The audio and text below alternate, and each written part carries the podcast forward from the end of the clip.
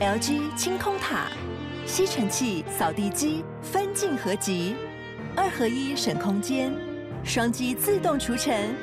双击一体轻而易举。LG 清空塔。Hello，我是阅读前哨站的站长瓦基，欢迎收听下一本读什么。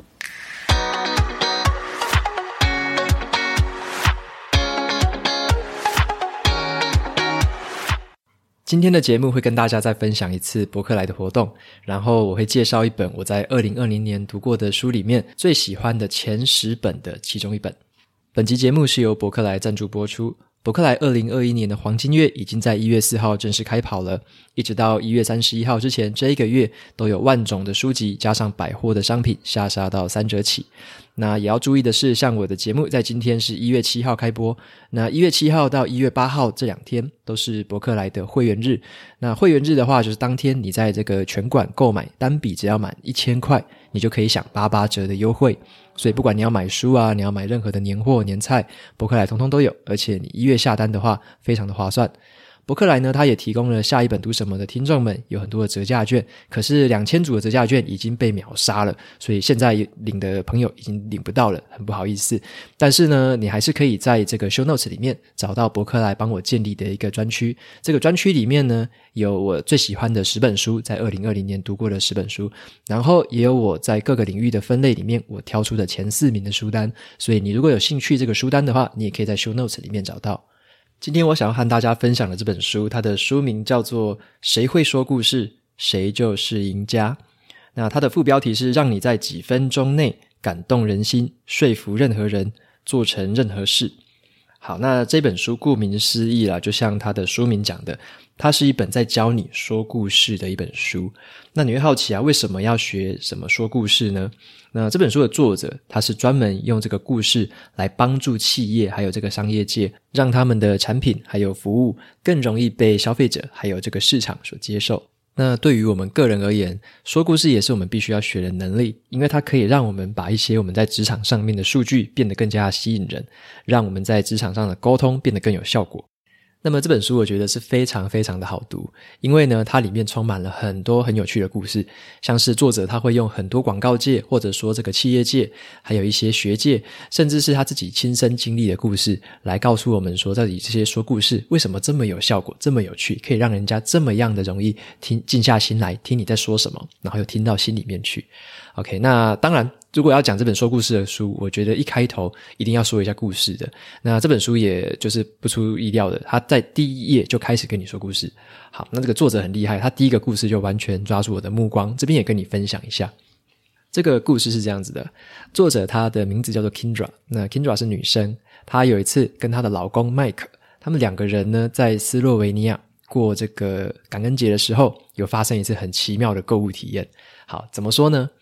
作者她本身是一个很喜欢购物的人啊，所以她就带着她老公一直在那边逛街。那她老公本身是几乎是不买东西的人，所以她老公就是呆呆的站在那边看着她逛。那他们进到了一家精品店的时候呢，那个她老公就站在这个香水区那边等她。那作者就开始逛了起来。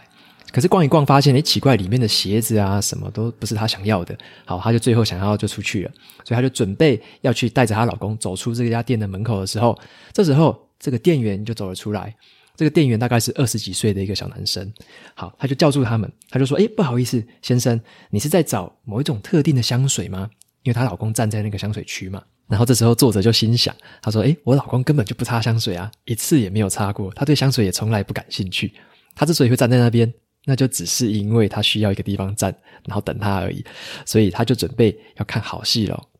那这个店员呢，很从容的走过来，他根本不在意他们的表情。他走过来之后呢，很优雅的从这个展示台上面拿下来一个蓝白色条纹的一个盒子，然后对着她老公说：“这个就是本店最畅销的产品。”好，他说话的时候很温柔哦，然后端着这个香水盒给他看。那么这个店员还没有打开盒子，他只是原封不动的就把它放在这个展示柜上。接着呢，这个店员他就带着一个充满自信的微笑，对她的老公开始说话。他就说：“这瓶香水的名字叫做艾特伯比。在一九三七年的时候，有一个很年轻英俊的美国大学生，在法国的这个蔚蓝海岸的这个地方旅行。虽然呢，这个年轻人才二十岁，可是他那时候就已经散发出一种与众不同的气质，见过他的人都看得出来，这个人会是明日之星。好，然后这时候店员就停了几秒，听听看，说：“诶，你们这两个夫妻是不是有专心在听他说话？”他发现好，你没有在专心听，他继续说：“他说有一天呢，这个年轻人在镇上闲逛，遇到了一个名字叫做亚伯特·佛凯的法国人。这个人是一个巴黎贵族，也是一个香水的行家。”那这名年轻人当然不知道这个法国人究竟是什么来头，只知道对方的身上散发出一种不可思议的芬芳。那佛凯呢，虽然从来没有出售过自己使用的香水，但是在这一名魅力十足、野心勃勃的美国青年的说服之下，他竟然愿意跟对方分享这个神奇古龙水的少数样本。好，然后这时候那个作者他就看着他的老公，发现老公很专心在听呢。好，那那个店员就继续讲了。他就说：“两位一定能想象，这个年轻人最后回到美国之后，周围的人也对他身上的香气深感着迷，加上他本身就称得上是魅力非凡。那在这一股芬芳的加持之下，更是让人为之陶醉。这名年轻人知道自己挖到宝了，所以写信呢给这个法国的佛凯，恳求他再寄个八瓶过来，而且还要再注明说一瓶要给博比。”好，这个就是英文的谐音了。刚刚讲的这个名称叫做艾特博比，是 Eight and Bob，所以就是八瓶香水跟 Bob。好，那这时候呢，老公还是不发一语哦，但是他的脸上已经开始浮现一个疑惑了，因为他会问说：什么是博比？到底要给谁？博比是谁？好，那这时候店员呢，他就回答道：博比就是这个年轻人的弟弟。至于这个年轻人的名字呢，你们美国人大概都叫他约翰。或者是你们都会叫他简称 J。OK，这时候作者的老公终于忍不住了，他就用一个很轻的嗓门，然后回答年轻人，就问他 FK。好，那这个店员就好像中了乐透一样，他说：“没错，这个年轻人的名字就叫做 JFK，全名是约翰·费兹杰拉尔德·甘乃迪，而其中一瓶香水就是要送给他，昵称叫做博比的弟弟。”好，那这时候大家应该知道，JFK 其实就是美国的第三十五任总统，就是甘乃迪总统。好，那这时候呢，那个作者他就很开心了，他就发现哇，也太精彩了吧！她的老公竟然开始产生那个好奇心，开始跟他互动了，开始跟店员互动了。好，那这时候呢，她老公就问这个店员说：“难道这个就是约翰甘乃迪本人用的古龙水吗？”好，那这时候店员就回答他说：“没有错，相信你也知道了。”美国跟法国之间的关系呢，向来并非是非常的良好。我虽然不是历史学家啦，但是也知道在那段时间，如果你想要把几瓶古龙水寄到美国，可真的是很不容易。而且在那个年代啊，为了避免最后一批货物落入到这个德国的纳粹手中，最后的几瓶香水就是被人家藏在……好，那这时候这个店员还故意不讲哦，那作者的老公就瞪大了嘴巴，在等他的答案。好，那店员最后才吐出一句：“藏在书里面。”好，那刚讲完，这个这个店员他就从刚刚的架子上面把这个蓝白色条纹的盒子拿下来，把这个盒子打开，里面竟然是一本书。OK，他就把这个书在这个作者的老公面前摊开，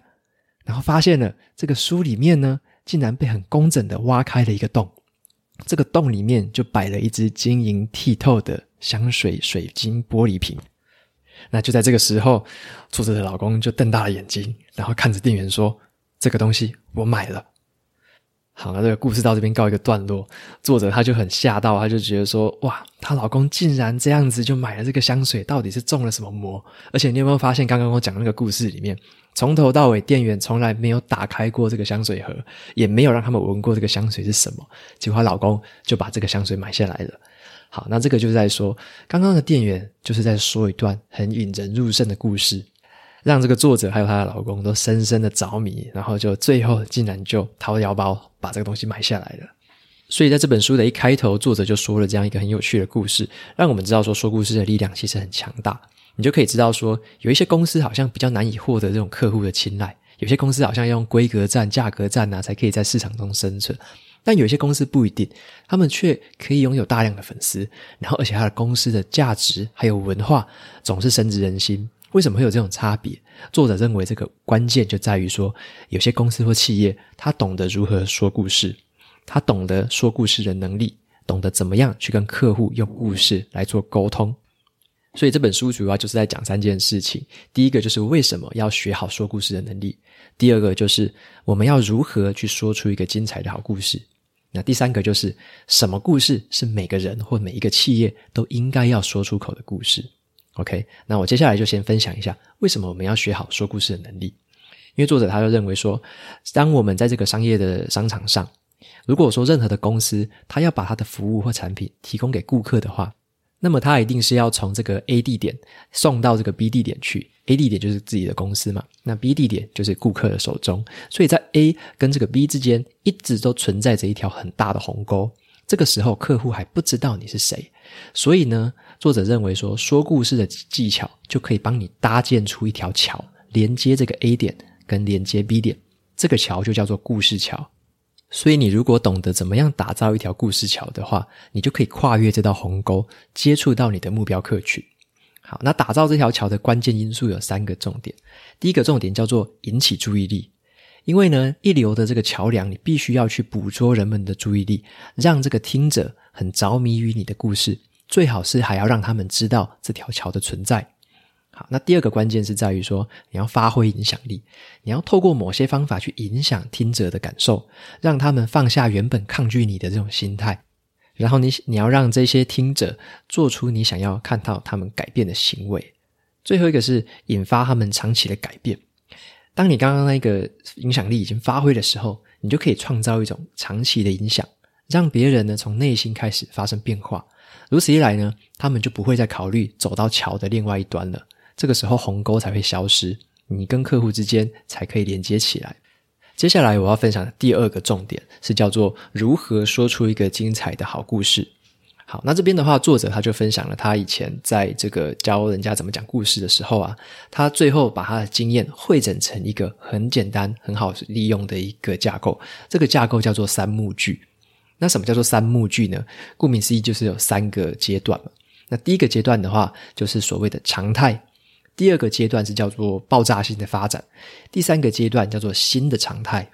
好，那第一个阶段的常态是什么意思？他说，常态是故事里面呢最重要的部分，你要在这个时候帮故事加上一些细节，建立起一些熟悉感，然后让这个听众呢他有理由去在乎你要说的故事。所以，建立常态就是在任何的这个局势要发生之前，你就要把这个常态建立起来，让人家知道说事情发生改变前，原本我是什么样子。好，那第二个阶段就是爆炸性的发展。爆炸性的发展是什么？就是说，在这个局势的架构突然发生了改变，整个的故事突然发生了转折。这个时候变好一点或变坏一点，其实并不重要。重点是在这个时候发生了什么事情，然后发生的这个事情会导致下一个阶段的产生。下一个阶段就是新常态。好，那新的常态呢，就是在这个爆炸之后发生了之后，改变成什么模样？这个步骤就是要让故事更有效地去传达一个重点，或者是强化某一些讯息。也就是说，为什么发生了这个爆炸性的这个发展之后，会引导到这个新的常态？这个新常态是我所想要的，是顾客所想要的，是对顾客有帮助的。所以就是一个三幕剧的架构，从常态到爆炸性发展到新常态。只要你掌握了这个三幕剧的架构，你就可以很容易的去说出你所想要的故事，或者把你自己的故事改编成一个这个三幕剧的架构的故事，很容易的传达出来。那作者在接下来提到一个重点是叫做说，故事虽然说完了，可是你要让它的影响是挥之不去的。怎么做到这一点？作者说，我们只要掌握四个关键的技巧就可以了。好，你要你要讲一个故事的时候，或者说你要把一个故事改编，你要创造一个自己的故事的时候，有四个关键你可以去注意的。第一个是你要有一个鲜明的角色，在故事里面，我们需要的不一定是英雄啦，而是一个很鲜明的角色，而且这个角色最好是我们很在乎或者是我们同情的对象。好，那第二个关键是在于说，你要投入一个真实的情感。这边讲的真实的情感是什么？情感指的并不是听者的本身的体验哦，而是这个故事里面故事角色它本身的感受。或者是说，这个本来就存在于故事里面的情节，你要在这个里面表达出这个故事角色的感受，可以才可以让这个听者对你的故事产生一点同理心。好，那第三个关键是什么？是特定的时刻。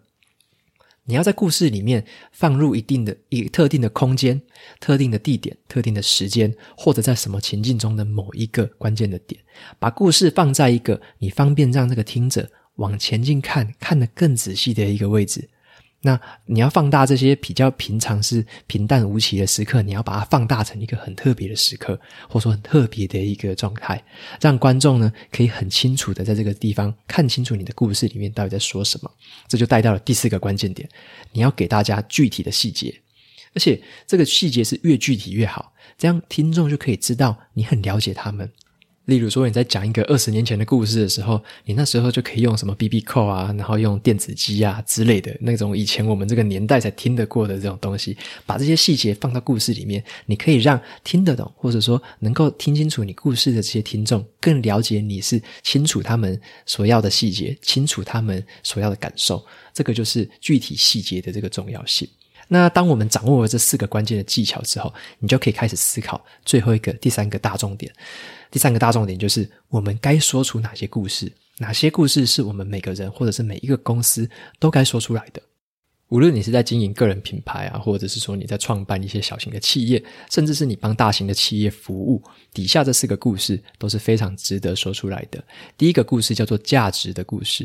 第二个故事是创办人的故事。第三个故事是使命故事，那第四个故事就是客呃顾客的故事。好，那什么叫做第一个叫做价值故事呢？好，那作者说价值故事的目的就是为了要提升你的销售，还有你的行销成果。因为这个顾客一开始他遇到的这个问题，还有你的这个公司可以提供给他的解决方案，这两者之间呢存在一个鸿沟了。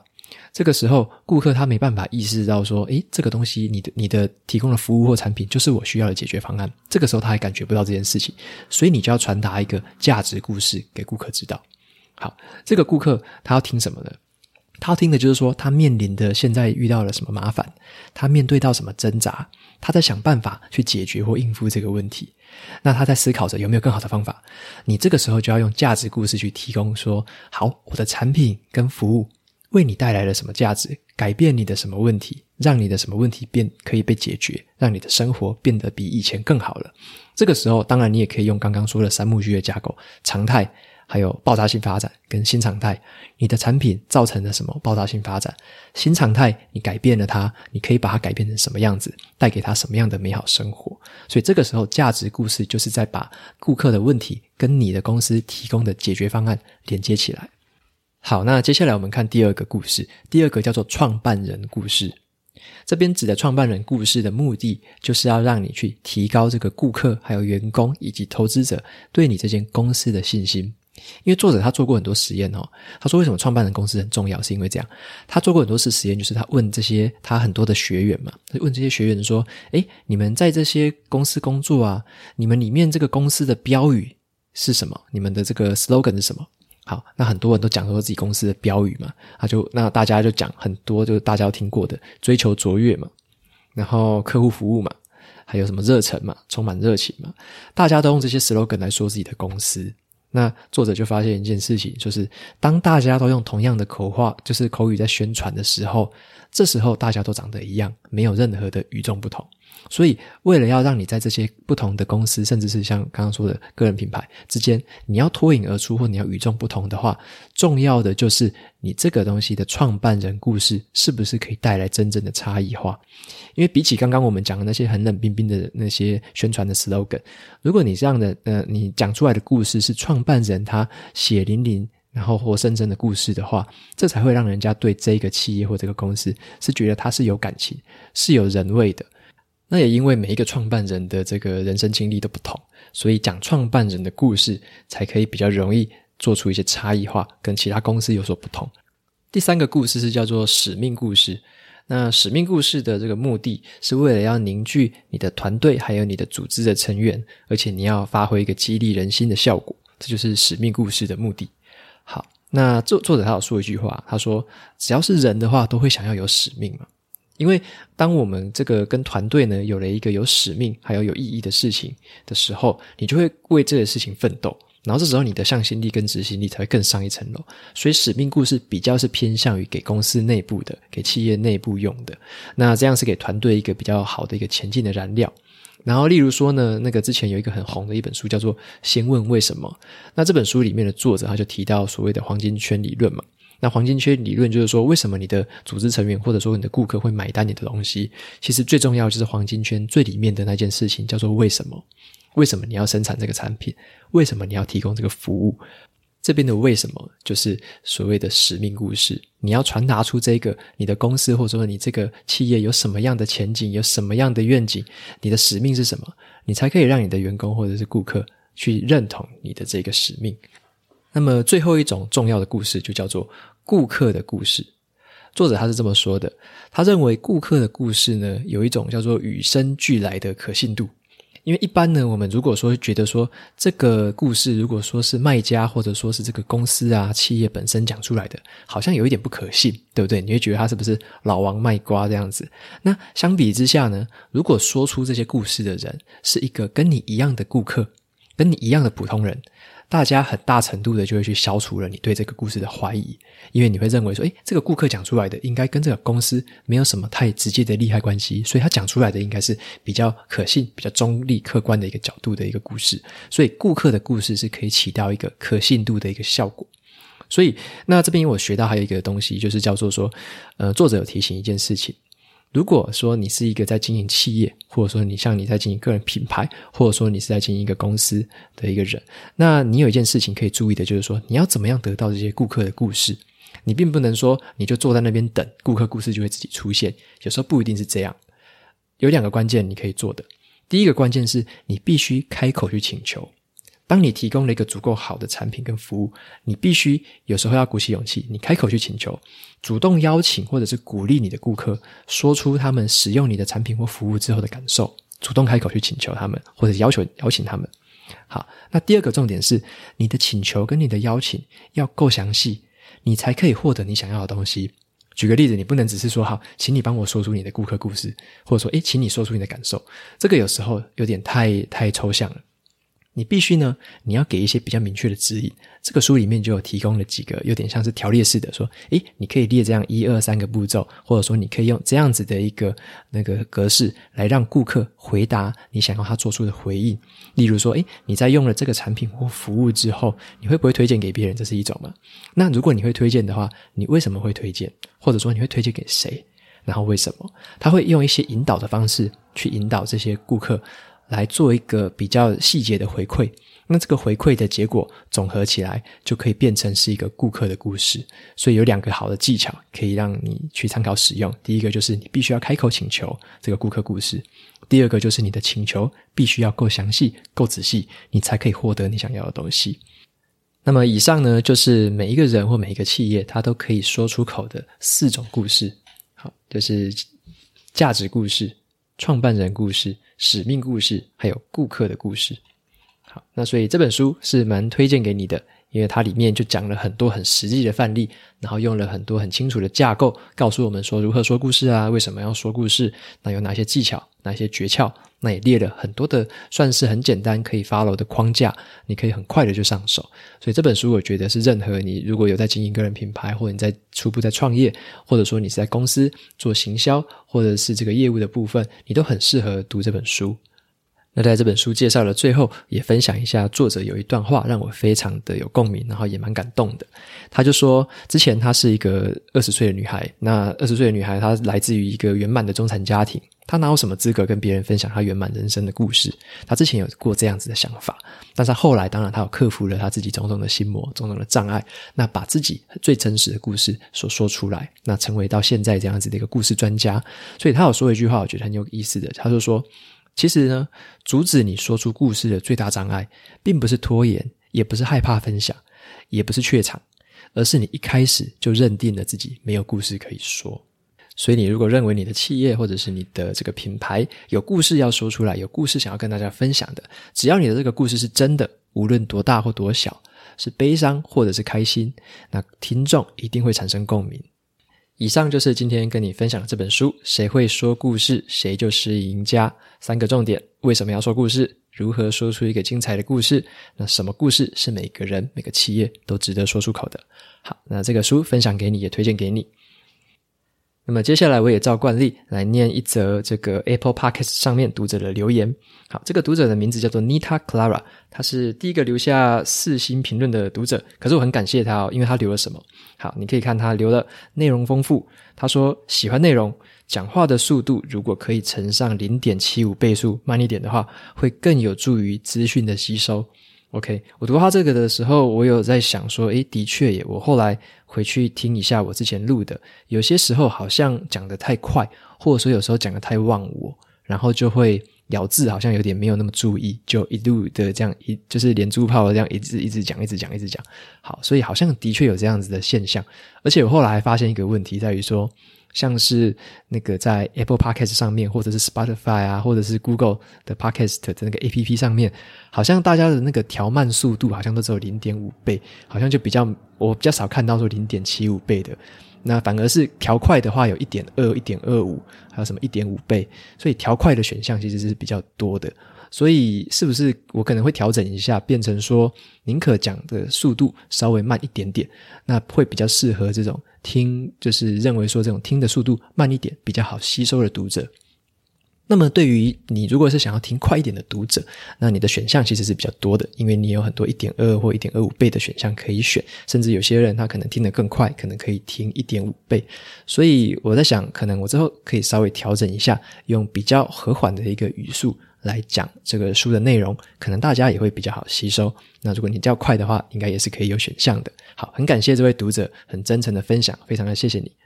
OK，那今天的节目到这边就进到了尾声。如果你喜欢今天的内容，我分享的东西对你也有所帮助的话，欢迎追踪下一本读什么，也可以到 Apple Podcast 上面像刚刚那样帮我留下一个五星的评论，推荐给其他有需要的读者。也欢迎你用语音信箱的方式录下一段你想要对我的语音提问，你可以在 Show Notes 里面找到这个连结，直接在里面录音。好，那接下来的话，我每一个礼拜还是持续的会在阅读前哨站的部落格还有 FB 粉专上面分享一篇文字版的读书心得。如果喜欢的话，不要忘了去追踪还有订阅我的电子报，这些都在 Show Notes 里面，这是对我最好的支持。好的，下一本读什么？我们下次见，拜拜。